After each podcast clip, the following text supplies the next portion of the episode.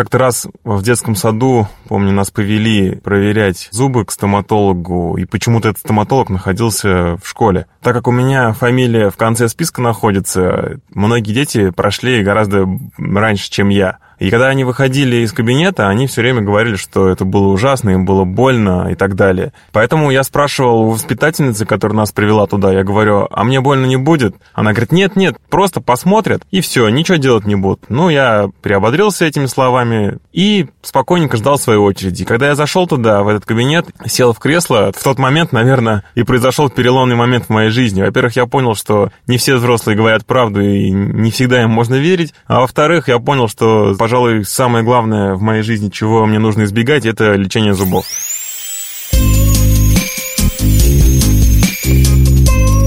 Вы слушаете «Прием» – подкаст Тинькофф журнала, где мы обсуждаем волнующие вопросы про здоровье. Меня зовут Оля Кашубина, я в ТЖ отвечаю за все, что связано с медициной. А я Султан Сулейманов. В медицине вообще не шарю, но благодаря этому подкасту надеюсь хотя бы немного изменить этот статус. По душераздирающей истории в начале выпуска, которую прислал нам читатель ТЖ под юзернеймом What It, вы уже, наверное, догадались, что говорить мы будем о страхах, которые окружают лечение зубов. Причем не только о страхе боли, идущем чаще всего из детства, но и о страхе, который испытывает большинство взрослых, что вот эти вот накопления нескольких лет, увы, придется отдать на лечение каких-то несчастных зубных каналов, которые даже не видно. Будем разбираться в этих штуках, искать обходные пути, а в конце выпуска подведем итоги нашего султаном челленджа, согласно которому мы всю неделю чистили зубы после каждого приема пищи. Да, и кстати, если вы выбираете между тем, чтобы сходить к стоматологу или послушать этот выпуск, мы вынуждены посоветовать вам все-таки выбрать первое, потому что даже Оля и наши эксперты не смогут назначить вам правильное лечение. А теперь, собственно, про зубы. Оль, когда ты последний раз была у стоматолога? Сама я была, по-моему, в мае. Весной я как раз закончила а, такой небольшой э, марш-бросок в стоматологию, состоящий из, по-моему, трех визитов, когда я так вот просто решила, что у меня есть деньги, и у меня есть желание, и к тому же на первом из этих визитов стоматолог сказал, что хорошо бы вам 5 зубов вылечить потихонечку. Угу. И вот я вот как бы, собственно, доходила этот цикл, а, отдала последние запланированные на стоматологию деньги, ну и с чистой совестью ушла с ощущением, что у меня во рту все хорошо. Это очень приятное ощущение. Подожди, ты что, прям сама решила, что мне надо пойти к стоматологу, не потому что у тебя а, шатается зуб или отваливается челюсть, а вот просто надо сходить, потратить денежку? Слушай, да, ровно так и было. Ну и вообще, наверное, это будет не то чтобы неприятным сюрпризом для наших слушателей, но вообще, да, так, такие люди существуют, которые ходят к врачу до того, как у них что-то заболит. И я из таких людей, может быть, именно потому, что я в целом примерно понимаю, как эта кривая цены на лечение меняется в зависимости от того, чувствуешь ли ты себя все еще пока хорошо и ничего ли у тебя не болит, и потом вот по нарастающей болит, болит очень сильно, болит так, что ты вызываешь скорую. Слушай, это интересная мысль, потому что я-то как раз обычно я выбираю, ну, в своей голове до того, как наступит острая боль, между тем, чтобы вообще не ходить сейчас к стоматологу, и тогда мне не будут ковыряться, тыкать там железными штуками по зубам и так далее, и причинять мне боль этим, и между тем, что, ну, ну, не сильно болит, ну, чуть-чуть поныло, вроде успокоилась, не буду-ка я обращаться. То есть я как раз стараюсь откладывать эту историю, потому что вот ты сравниваешь с той острой болью, которая будет, ты человек, смотрящий в будущее, а я сравниваю с настоящим, когда у меня сейчас вроде и не болит, пусть они там выглядят гниловато немножечко, или там кусок эмали отвалился э, за завтраком, и между тем, что я пойду, и мне начнут, э, ну, даже бормашиной водить по зубам, и мне будет просто супер некомфортно. Слушай, ну ты говоришь как человек, у которого были травмы, травмы когда-то, связанные с лечением зубов, или это так? Когда-то между, наверное, 18 и 25 годами я помню только то, что, значит, мне нужно было, судя по всему, прочищать канал или удалять нерв, что-то такое. И вот я помню вот эту боль, когда тебя достают до нерва, ты начинаешь машинально mm-hmm. поднимать голову, вжиматься в кресло, уже некуда дальше вжиматься, а стоматолог продолжает. И это было прям очень больно. Я, я подозреваю, что мне даже делали укол, но его не хватило, чтобы вот это э, прямое соприкосновение с нервом, или как мне это казалось, пережить. И я, вот это вот мне врезалось в голову. Но в целом, мне кажется, что у меня нет какого-то первого эпизода из детства, после которого я ужасно боюсь стоматологов. Ну, у меня сквозь жизнь проходит это воспоминание о бормашине, о том, как вот это она начинает приближаться к нерву, и ты не знаешь, стоматолога становится, вроде еще не надо кричать, потому что еще не острая боль, но ты понимаешь, что еще миллиметрик, еще он чуть-чуть дернет, и начнется очень сильная боль. Сейчас, когда речь заходит о лечении, я чувствую себя ужасно подавленно, ноги подкашиваются. Ну, так было по крайней мере, несколько лет назад. Говорит снова читатель ТЖ What It. Когда я прихожу в кабинет, я боюсь именно боли. Вот это самое главное мой страх. То, что мне начнут сверлить зубы вот этой бормашиной, да, и я почувствую эту страшную боль. И второй страх сейчас, он тоже появился после нескольких походов, это то, что не подействует анестезия. То есть вроде бы как врач начал уже свою работу, он сделал укол, а анестезия не подействовала. Ты понимаешь, что тебе больно, а врач работает так, как будто бы все в порядке. Справиться с этим сложно, просто я говорю себе, что это неизбежно, придется это сделать, и миллионы людей сталкиваются с этим, и как-то побеждают этот страх, значит, мне тоже нужно его победить.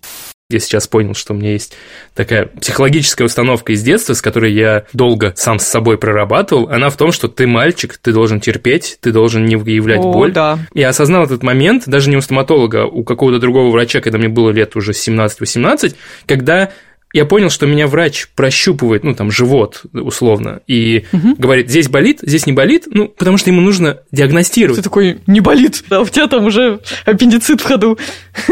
Да, а я думаю, не, ну, жить можно, не, не болит. я думаю, блин, я мешаю диагностике, что за фигня? И вот, вот это вот чувство про то, что ты должен терпеть, сидя в кресле, пока вот совсем не станет не в моготу, и при этом ты терпишь, и тебе больно и неприятно, это все перекладывается на стоматолога, естественно.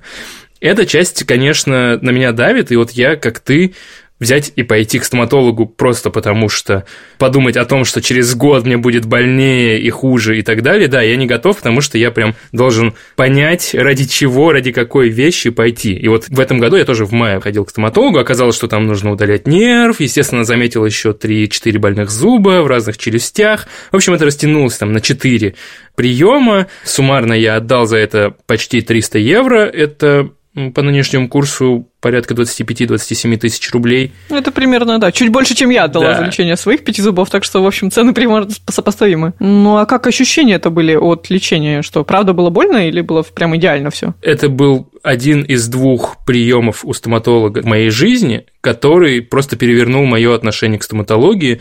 Первый раз это было там в детстве, когда я школьником попал в областную хорошую платную клинику делать, ставить брекеты. Я просто подивился тому, какой красивый может быть э, стоматологический кабинет, как все может быть чистенько, уютненько, приятненько. И сейчас, когда я пришел, и мне за эти все три или четыре приема ни разу не было больно, и когда мне со мной очень учтиво обращались и очень все делали хорошо и качественно, я прям понял, что эта боязнь стоматологии, она больше вот в голове. Это мысль, на самом деле, и про терпеть, и про то, что не надо терпеть, я думаю, это тоже та мысль, по которой я перестала бояться врачей и стоматологов в частности, потому что как-то я, видимо, в какой-то период своей жизни много читала медицинских законов, ну и в целом как-то общалась с врачами, и стало ясно, что вообще-то право на обезболивание – это такое базовое право любого пациента, и и в целом врач никогда не заинтересован в том, чтобы сделать тебе больно. То есть ему как раз выгодно, чтобы ты был максимально спокоен, расслаблен, как можно дольше держал рот открытым. Как бы это все, что нужно ему. Ему тоже нужны удобные условия труда.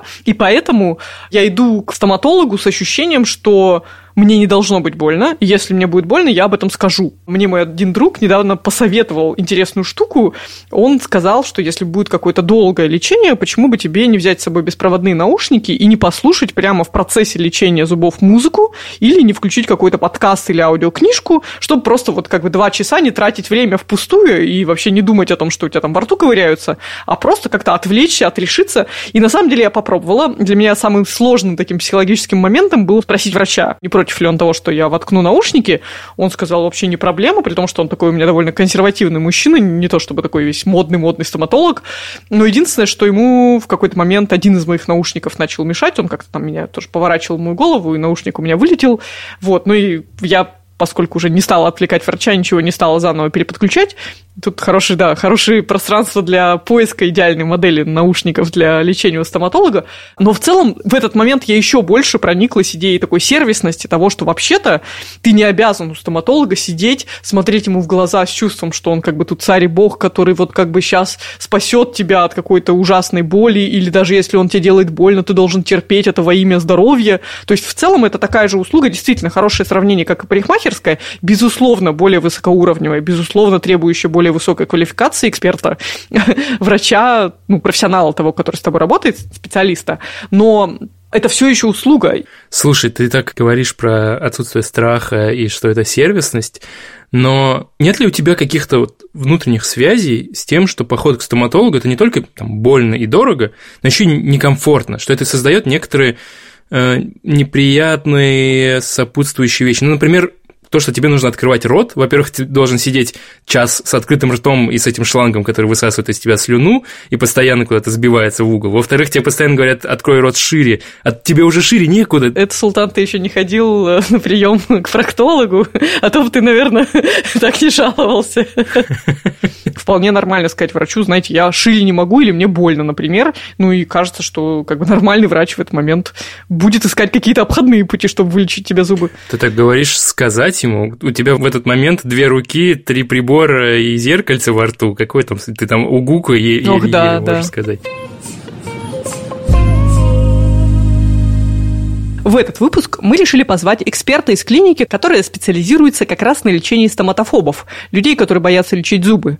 У нас в гостях Артем Газаров, врач-стоматолог и основатель «Белой радуги» Московской стоматологической клиники в средневысоком ценовом сегменте стоматологии в России сделали обязательным применение анестетика только в 1980 году. Но понятно, что сделать это одно, а что его применять совсем другое, поэтому действительно пострадавших очень много, и до сих пор есть практики, когда лечат детей в удержании, и это просто лютое изнасилование, и я был свидетелем, учась в интернатуре в Москве, как ребенка держало 7 человек, и его лечили.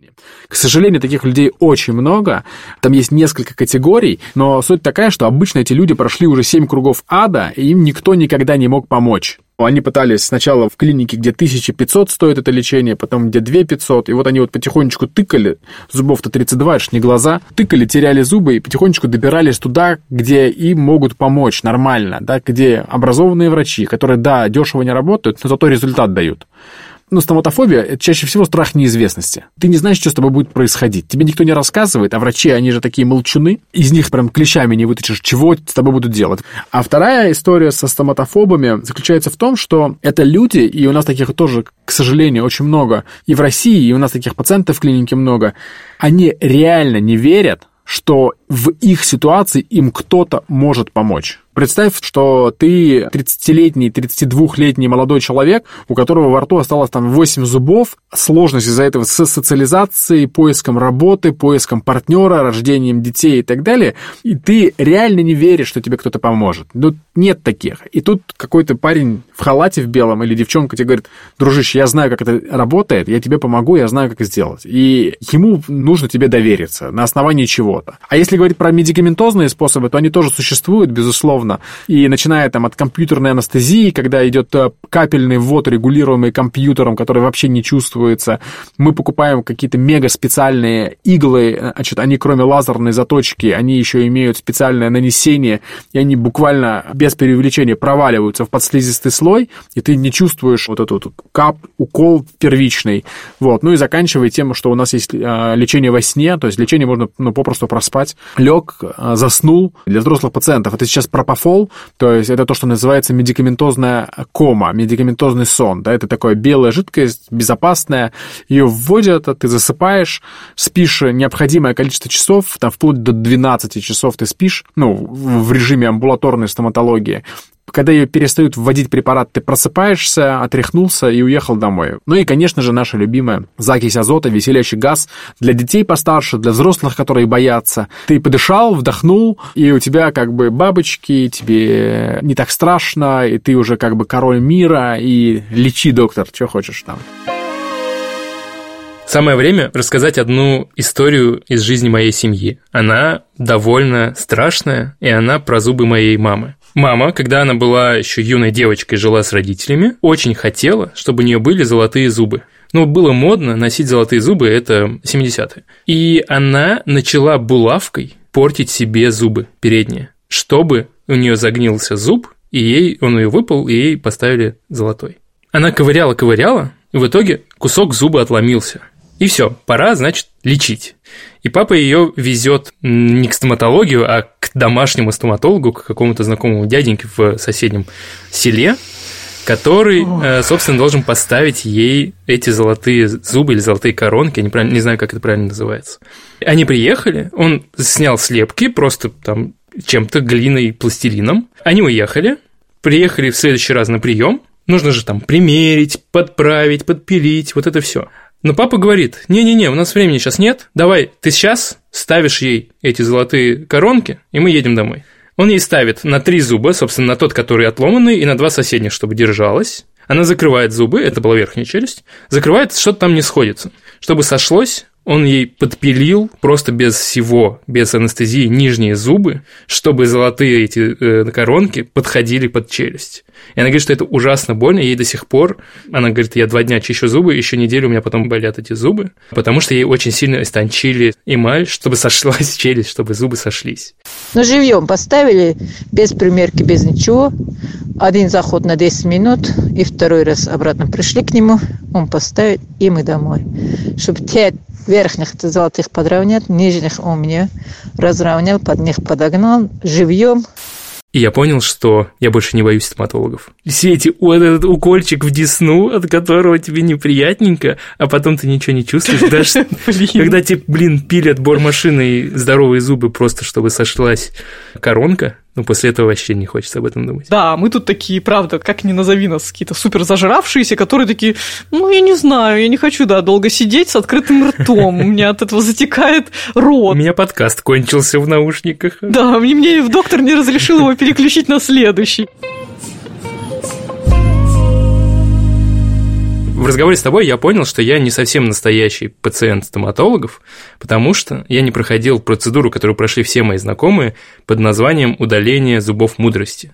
Был ли у тебя этот опыт? У меня, кстати, есть, да, интересная история об этом, и она неплохо иллюстрирует тот факт, что вообще-то боль имеет свойство забываться. Я когда-то слышала это в контексте гинекологии и акушерства, о том, что как женщины, в принципе, соглашаются на вторые роды, потому что как бы тебе тяжело не было, в-первых, ты как бы словесно можешь формулировать, что мне было больно, но вот это ощущение боли мы не можем вспомнить. Мы можем как-то его проговорить, сказать, что да, там, как вот в случае с зубами, как будто там какие-то иголки вкручивали в зубы, но мы не не можем его перепрочувствовать, у нас нет такой памяти боли, и это, кажется, очень большое и важное свойство человеческой психики, которое нас защищает. И вот у меня с зубами и мудрости была ровно такая история, потому что у меня легкость удаления зубов мудрости шла как раз от самого ужасного опыта к вообще совершенно легкому опыту. То есть первый зуб мудрости мне удаляли как часть ортодонтического лечения, когда я носила брекеты, угу. и это был очень важный момент, потому что из-за кривых зубов мудрости все усилия врача могли оказаться напрасными. Зубы снова снова поехали, и почему-то, по какой-то необъяснимой причине, может быть, это инфекция попала или что-то такое, когда мне удалили первый зуб мудрости, у меня просто разбарабанила щеку, она была как у хомяка огромного размера, и у меня была высокая температура несколько дней, я упала в обморок О. в ванной, там, перепугав родителей, ну, то есть прям все было максимально сложно, я, по-моему, неделю пропускала школу, или даже больше, и, в общем, на этом мое ортодонтическое лечение закончилось, и, несмотря на второй кривой зуб мудрости, моя мама сказала, что все, хватит, мы, пусть зубы будут кривые, но просто мы их еще раз через это проходить не хотим. И потом уже в сознательном возрасте, лет 20, я такая думаю, не, надо довести дело до конца, удалю-ка я себе второй зуб мудрости, а потом третий, потом четвертый. Ну и к удалению второго зуба я подошла во все оружие, я там распланировала себе, что неделю меня никто не будет трогать, я буду, значит, болеть, запаслась всеми нужными лекарствами, трубочкой, через которую можно пить вообще любую пищу, и внезапно все прошло супер легко, то есть там тоже было какое-то сложное удаление с разрезанием десны, но как бы я на следующее утро такая проснулась с чувством, что ну вот, сейчас я буду страдать, а у меня абсолютно нормальное лицо и практически ничего не болит. И там за пару дней я вообще забыла об этом. Вот, и потом э, как раз удалять третий, четвертый зуб, я уже совсем расхрабрившись, пошла в государственную стоматологию, где это делают за две минуты абсолютно легким движением руки, то есть супер непринужденно врач это делает, видимо, набив себе руку о тысячу пациентов. И, ну да, там сделали анестезию, ну, короче говоря, это, конечно, было неприятно, вот этот момент какого-то хруста, когда тебе достают этот зуб, но все, ты такой идешь дальше дальше по улице здоровый, там, немножко подержал ватку во рту и разговариваешь. И вот это кажется, что если бы не было вот этого механизма забывания прошлого ужаса, то, наверное, так бы я с тремя зубами мудростями ходила бы до сих пор. Ты упомянула брекеты, и э, это, кажется, вторая сторона медали. Это как раз про деньги, а не про боль. Ну, немного про дискомфорт. Я тоже носил брекеты год. Это было не очень комфортно, но в целом с этим легко смириться, а вот с тем, что родителям пришлось выложить, э, я помню, на тот момент, начало 2000-х, 30 тысяч рублей, и для меня это казались фантастические деньги, ну, и я страшно благодарен, хотя брекеты мне не помогли в итоге, за попытку хм. это сделать. Что у тебя с брекетами? Сколько ты выложила? Я помню, что мои родители продали Запорожец. Ого. Ну, то есть, чтобы понимать, да, это были большие деньги. Спасибо им, конечно, тоже большое за эту жертву. Но ты знаешь, тоже был один момент такой с брекетами связанный. А, в целом, как бы лечение было хорошее, комфортное. Но а, была забавная фраза в рассуждениях моей мамы, которая говорила, вот, мол, ты пока маленькая, давай ты сейчас мы тебе все это сделаем, ты отмучаешься, потому что если мы отложим это до тех пор, пока тебе исполнится 20 лет, ты будешь очень сильно комплексовать. Но вот нет, мама была не права потому что тогда я была просто гадким утенком, потому что я была одна с этими чертовыми брекетами. Никто не воспринимал тебя инноватором, да? Да, думали, господи, я, я даже не помню, то ли терминатором дразнили, то ли каким-то железным там человеком, короче, какие-то были ужасные, а, очень обидные дразнилки. Я была такая одна, и, в общем, да, у меня были большие очки такие с двойной оправой. Это еще Кати Пушкаревой не было по телевизору, то есть вот это вот «Не родись красивой» еще не успели переосмыслить люди отношение к внешности и к брекетам. И да, опять же, как и у тебя, что интересно, мне тоже не совсем они помогли, видимо, тот самый второй зуб мудрости подкачал, зубной ряд искривился. Ну и да, я ходила сравнительно недавно, может, пару лет назад узнавала, не стоит ли мне снова их поставить, и мне сказали, да, хорошее дело, давайте поставим вам снова брекеты. Ну, и я так пока решила этот вопрос отложить. Но в целом я понимаю сейчас, что я не буду из этого комплексовать и совершенно с легкостью отношу их. Не стоило бы это, блин, так дорого, как это стоит сейчас. Вот это меня действительно напрягает. Если уж мы продолжаем про деньги, то у нас э, в сообществе ТЖ есть читательница под ником Хмели Сумели, которая за полтора года потратила на лечение зубов почти миллион рублей. Блин, это квартира в Воронеже, маленькая какая-нибудь, некрасивая. И она ни о чем не жалеет. История из разряда «начал и не смог остановиться». Давай послушаем. Где-то полтора года назад а, у меня в какой-то момент разболелся зуб, который давно уже, наверное, нужно было лечить, но я никак до него не могла дойти. И, в общем, я пришла и, в общем, осталась там почти уже на два года, потому что мне сперва вылечили все зубы, мне поменяли кучу помп, которые ставили еще давно в моем родном городе, которые, мне кажется, были, не пойми из чего, честно говоря, сделаны. Залечили каналы, удалили зубы мудрости, которые начали мне немножко уже портить челюсть. После завершения всего лечения мне предложили еще поставить брекеты, потому что у меня были небольшие проблемы, назовем это так. Самая, наверное, радость этой ситуации была в том, что была пандемия.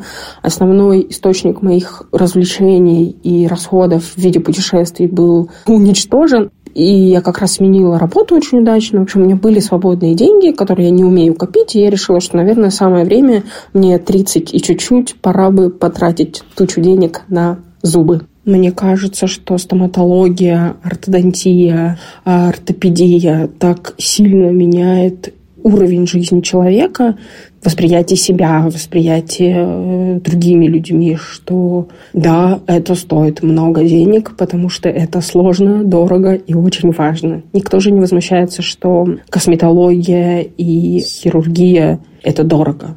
Ну вот и стоматология – это тоже дорого. Даже немного завидую читательнице, что она как будто с удовольствием расстается с деньгами ради здоровых зубов. Да.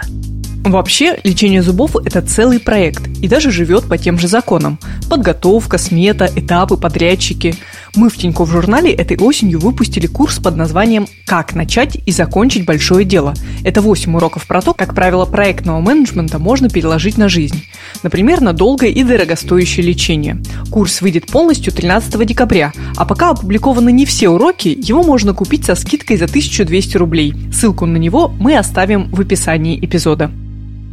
Теперь вернемся к зубам. Хорошо, если у тебя есть миллион, с которым ты готов расстаться, чтобы вылечить все свои зубы. А что делать, если этих денег нет? Нормально ли брать кредит на лечение зубов? И не стигма ли это, типа, кредита на iPhone? Вот что. Сидишь, э, доширак ешь, а iPhone себе последний в кредит взял. Или зубы себе красивые сделал. Улыбаешься, все 32 зуба. Ешь свой доширак своими прекрасными 32 зубами.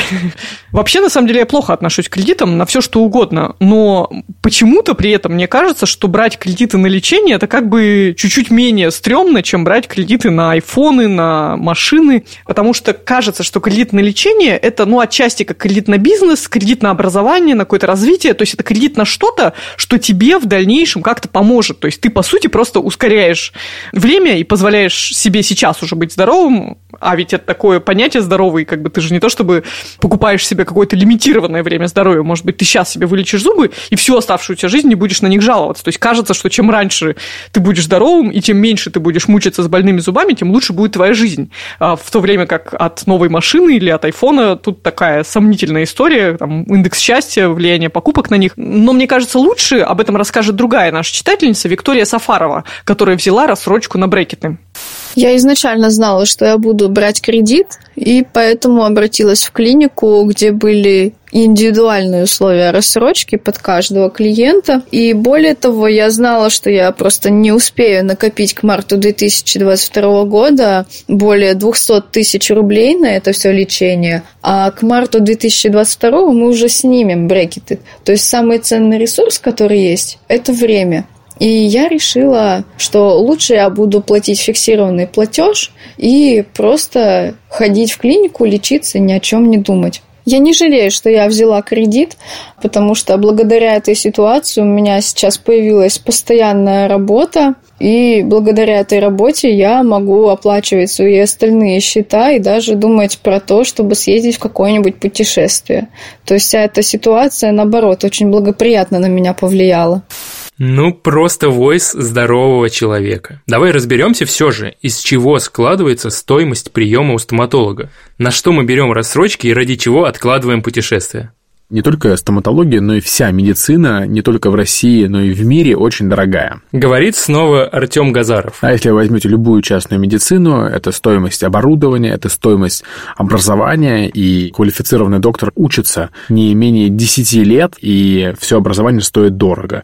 На сегодняшний день то образование, которое нам дают в России, оно фундаментальное, но оно совсем не прикладное, оно совсем не открывает возможности для оказания такой высокотехнологичной современной современной медицинской помощи. И, например, в моем профайле есть магистратура Калифорнийского университета по имплантологии. Есть образовательные курсы, длительные образовательные курсы, там, трехмесячные во Франции. У меня есть курсы в Германии, курсы в Италии, курсы в Словении и так далее. И каждая такая поездка, ну, такая средний рейд, э, это 1000 евро день обучения, вот, для того, чтобы ты смог просто научиться быть нормальным врачом. Вот. А если вы рассчитываете получить высокотехнологичную помощь от доктора, который закончил российский вуз, да даже и не российский, любой вуз, и рассчитывать получить качественную помощь от выпускника, ну, можете на это не рассчитывать. К сожалению, рынок российской медицины, стоматологии в частности, очень нерегулированный никем. Поэтому есть предприятия, которые себя позиционируют как медицинско-коммерческие предприятия. Мы себя такими считаем. А есть, к сожалению, предприятия, которые называются коммерческо-медицинские, вот, которые всеми правдами и неправдами, агрессивным маркетингом, а, таргетами и так далее пытаются затащить к себе людей, делают процедуры, периодически расширяя показания к лечению, но зато это дешево, прям класс. Как бы написано, что за шапку сухарей.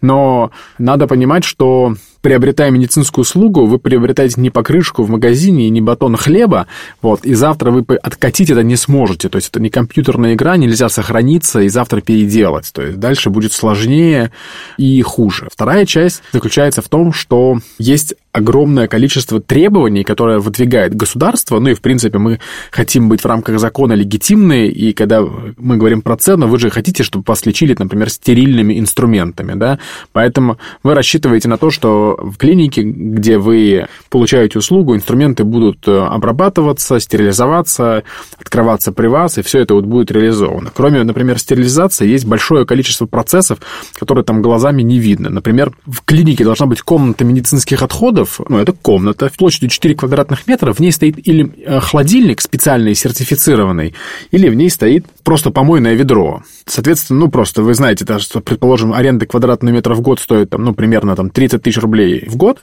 да, и вот у нас на 4 квадратных метрах стоит помойное ведро по требованиям закона. Вот мы вот эти деньги за это платим. Мы не можем не платить, потому что такое требование, но это тоже не может выключиться вдруг из цены. То есть из моего чека в 25 тысяч рублей, там 200 рублей, это я заплатила тоже за помойное ведро, безусловно. И, может быть, я им тоже воспользовалась в каком-то смысле, опосредованно. Ну, вы заплатили за помойное ведро и, например, за чистые инструменты заплатили, угу. да, ну, в том числе.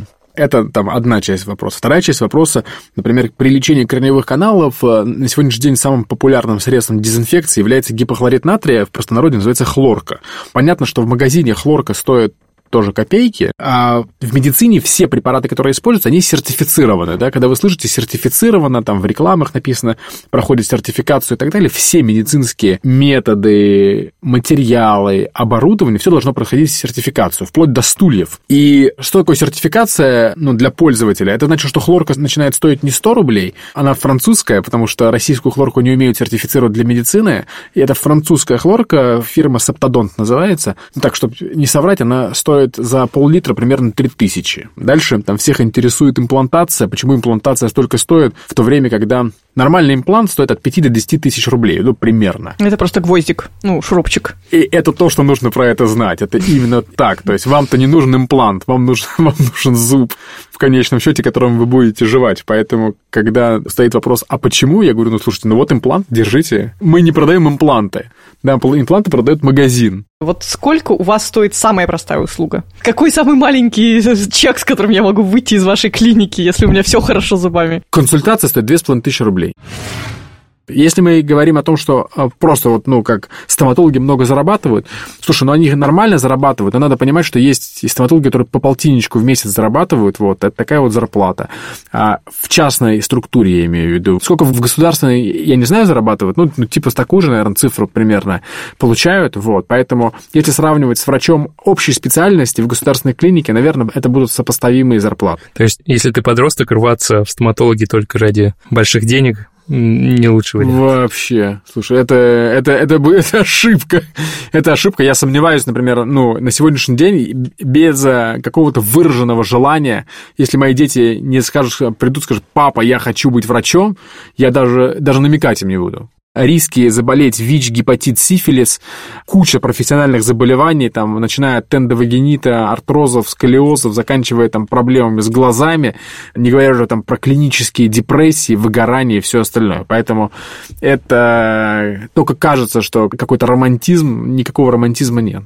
Сидишь в светлом кабинете. Бабки считаешь. Светишь людям в рот. Люди в рот. Люди съели на обеде чеснок перед этим, а до этого две недели зубы не чистили, да.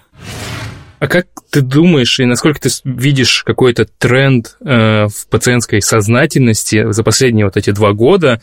Есть ли на фоне этой пандемии, на фоне того, что люди стали сидеть больше дома, какой-то рост того, что люди более внимательно начали относиться к своим зубам? Или наоборот, они перестали уже заходить, потому что им некому улыбаться? Первое. Мы отметили в момент пандемии, что у людей сильно ухудшилась гигиена самостоятельная. Они стали к нам приходить, и зубы плохо почищены. Я это связываю с тем, что у тебя в офисе столько ништяков, которые ты можешь съесть, их просто нету. Вот, а тут ты ешь все подряд, чистишь зубы, как вспомнишь, то есть не перед выходом на работу, например, да, или не перед отходом ко сну, а что-то, а, блин, надо же зубы почистить, уже обед как раз, ну, ладно. А второй прикол, что люди стали больше в зуме, и ты на себя никогда в жизни столько не смотрел, а тут ты постоянно на себя смотришь. И реально вырос спрос на исправление прикуса, на виниры, вот, ну, прям ощутимо люди приходят и говорят, слушай, я что-то смотрю на себя, говорю, мне хотелось бы что-то поровнее. Что касается сознательности, э, значит, мы запускали проект на Бауманской, у нас есть там клиника, чисто профилактический концепт. Там было всего 7 профилактических процедур, которые нужны всем людям. Это было лечение кариеса пломбой и вкладкой, гигиена, отбеливание, реминерализующая терапия, первичное лечение корневого канала, если пришлось это делать, непрямое покрытие пульпы – это такой способ спасения, если нерв вдруг воспалился, можно его оставить живым. Чтобы ты понимал, в прайсе стоматологической клиники примерно 3000 позиций. Вот в этой клинике было 7. И мы сделали цену минус 40% от нашей базовой клиники. И мы стали получать такой фидбэк. То есть нам врачи говорят, что Артем, какие-то говорит, очень странные пациенты к нам приходят, ну реально. А там клиника, ну технологичная, там все в микроскопах, сканеры, 3D-принтеры. Пациенты стали писать отзывы. Хорошо, но дорого. Я просто думаю, блин, минус 40%. А пациенты с Таганки, ну, где есть кор-клиника, они не идут туда лечиться, они говорят, какая-то фигня, слишком дешево. И тут мы как бы поняли, знаешь, как ты в книжках по маркетингу читаешь, говорит, что значит мы не попали в рынок? Оказывается, это вот это и значит, что мы не попали в рынок.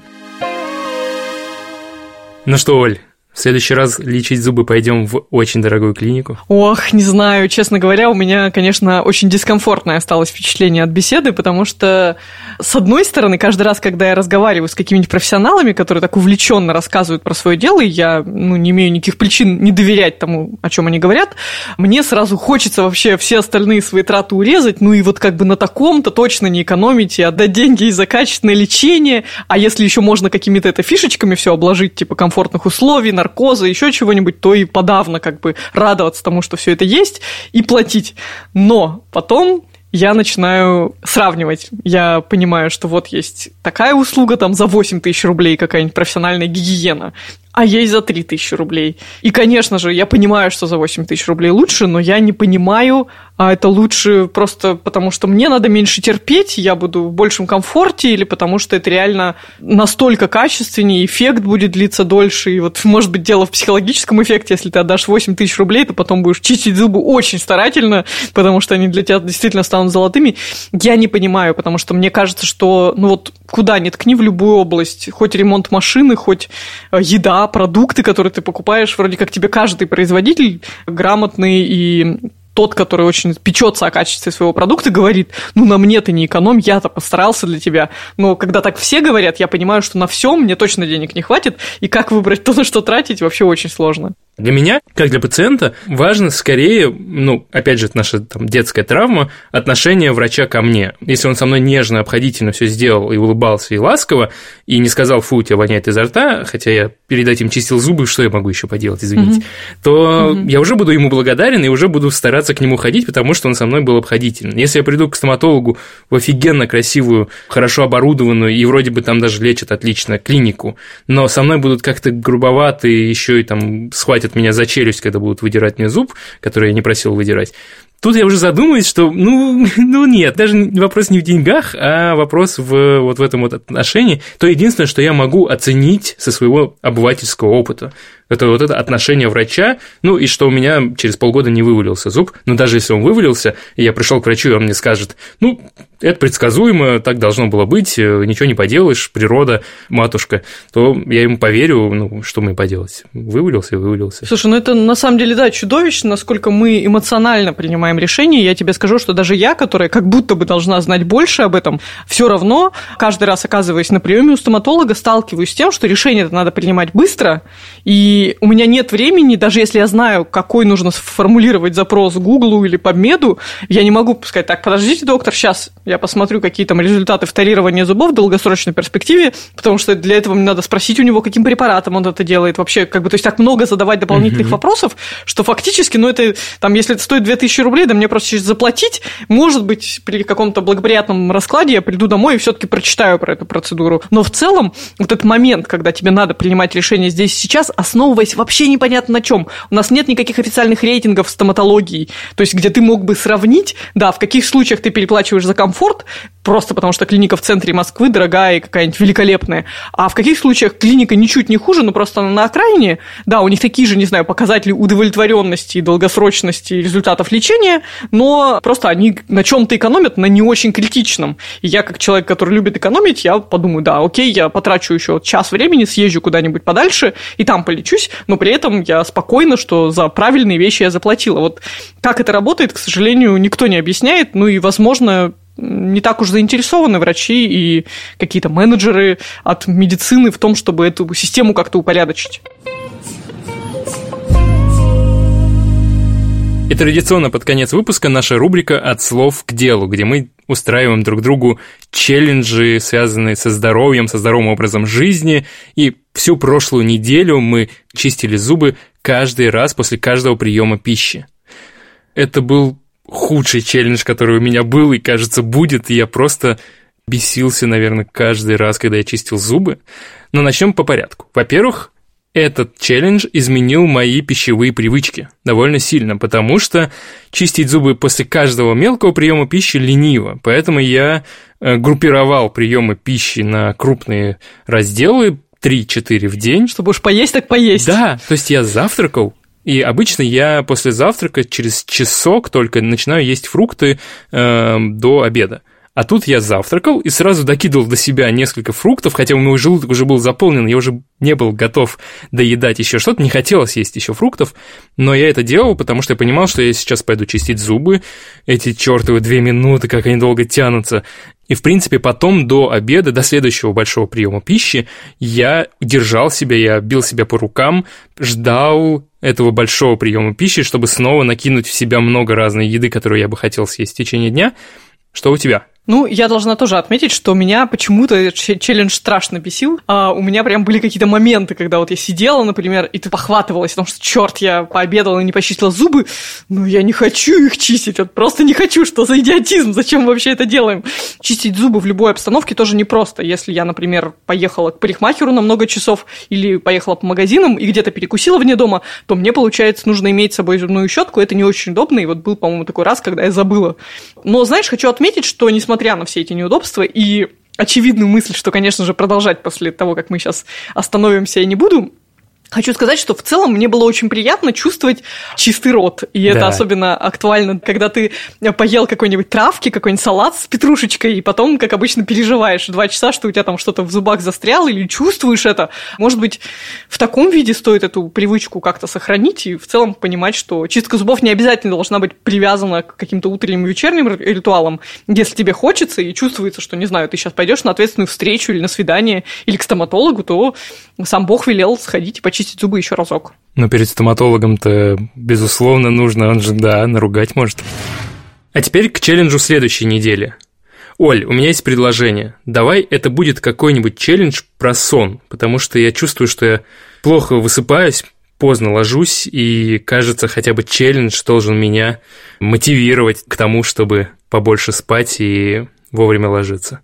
Ну, неужели у нас наконец-то будет какой-то приятный челлендж, на самом деле норма у всех довольно индивидуальная, поэтому я думаю, что если ты начнешь ложиться в одно и то же время, то ты заметишь по пробуждениям через какое-то время, к концу недели точно, что ты стал просыпаться тоже в одно и то же время, и, возможно, тебе даже не понадобится ставить будильник. Если ты будешь ложиться спать до полуночи, то, скорее всего, ты проснешься раньше 10.30, и это будет классно. Но я бы, конечно, посоветовала тебе соблюдать обе рамки и ложиться спать в одно и то же время, и просыпаться тоже по будильнику. Если хочешь, я могу тебя будить по утрам. Получается, что ты уже уверена, что ты сама будешь вставать вовремя? Ну да, на самом деле мне немножко проще, чем тебе, потому что моя дочка ходит в детский сад, и каждое утро по будням к 8 утра она должна быть там, поэтому мой будильник всегда заведен на 7.15. Ну и кажется, что для меня будет не слишком тяжелым испытанием еще два дня в неделю проснуться тоже в 7.15 и лечь спать в определенное время, как всегда, по вечерам, около 11.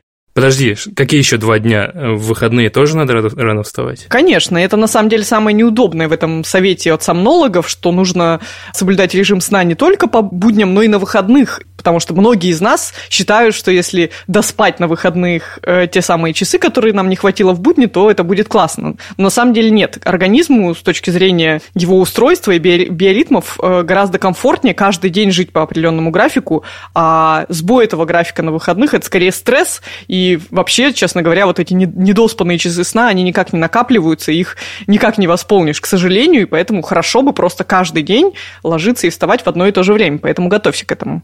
Ох, это будет непростой челлендж, но он будет непростой для меня, а для тебя это какой-то челлендж на пару дней в выходные встать пораньше, поэтому... Давай, да, придумаем что-нибудь другое. Есть такая вещь, как пауэрнэппинг. Есть какие-то суперэффективные люди, которые спят понемногу днем и чувствуют себя бодренькими. Я вот не, у меня не получается так делать. Я ложусь, если днем или вечером, просыпаю час, и очень тяжело потом просыпаюсь, еще два часа прихожу в себя.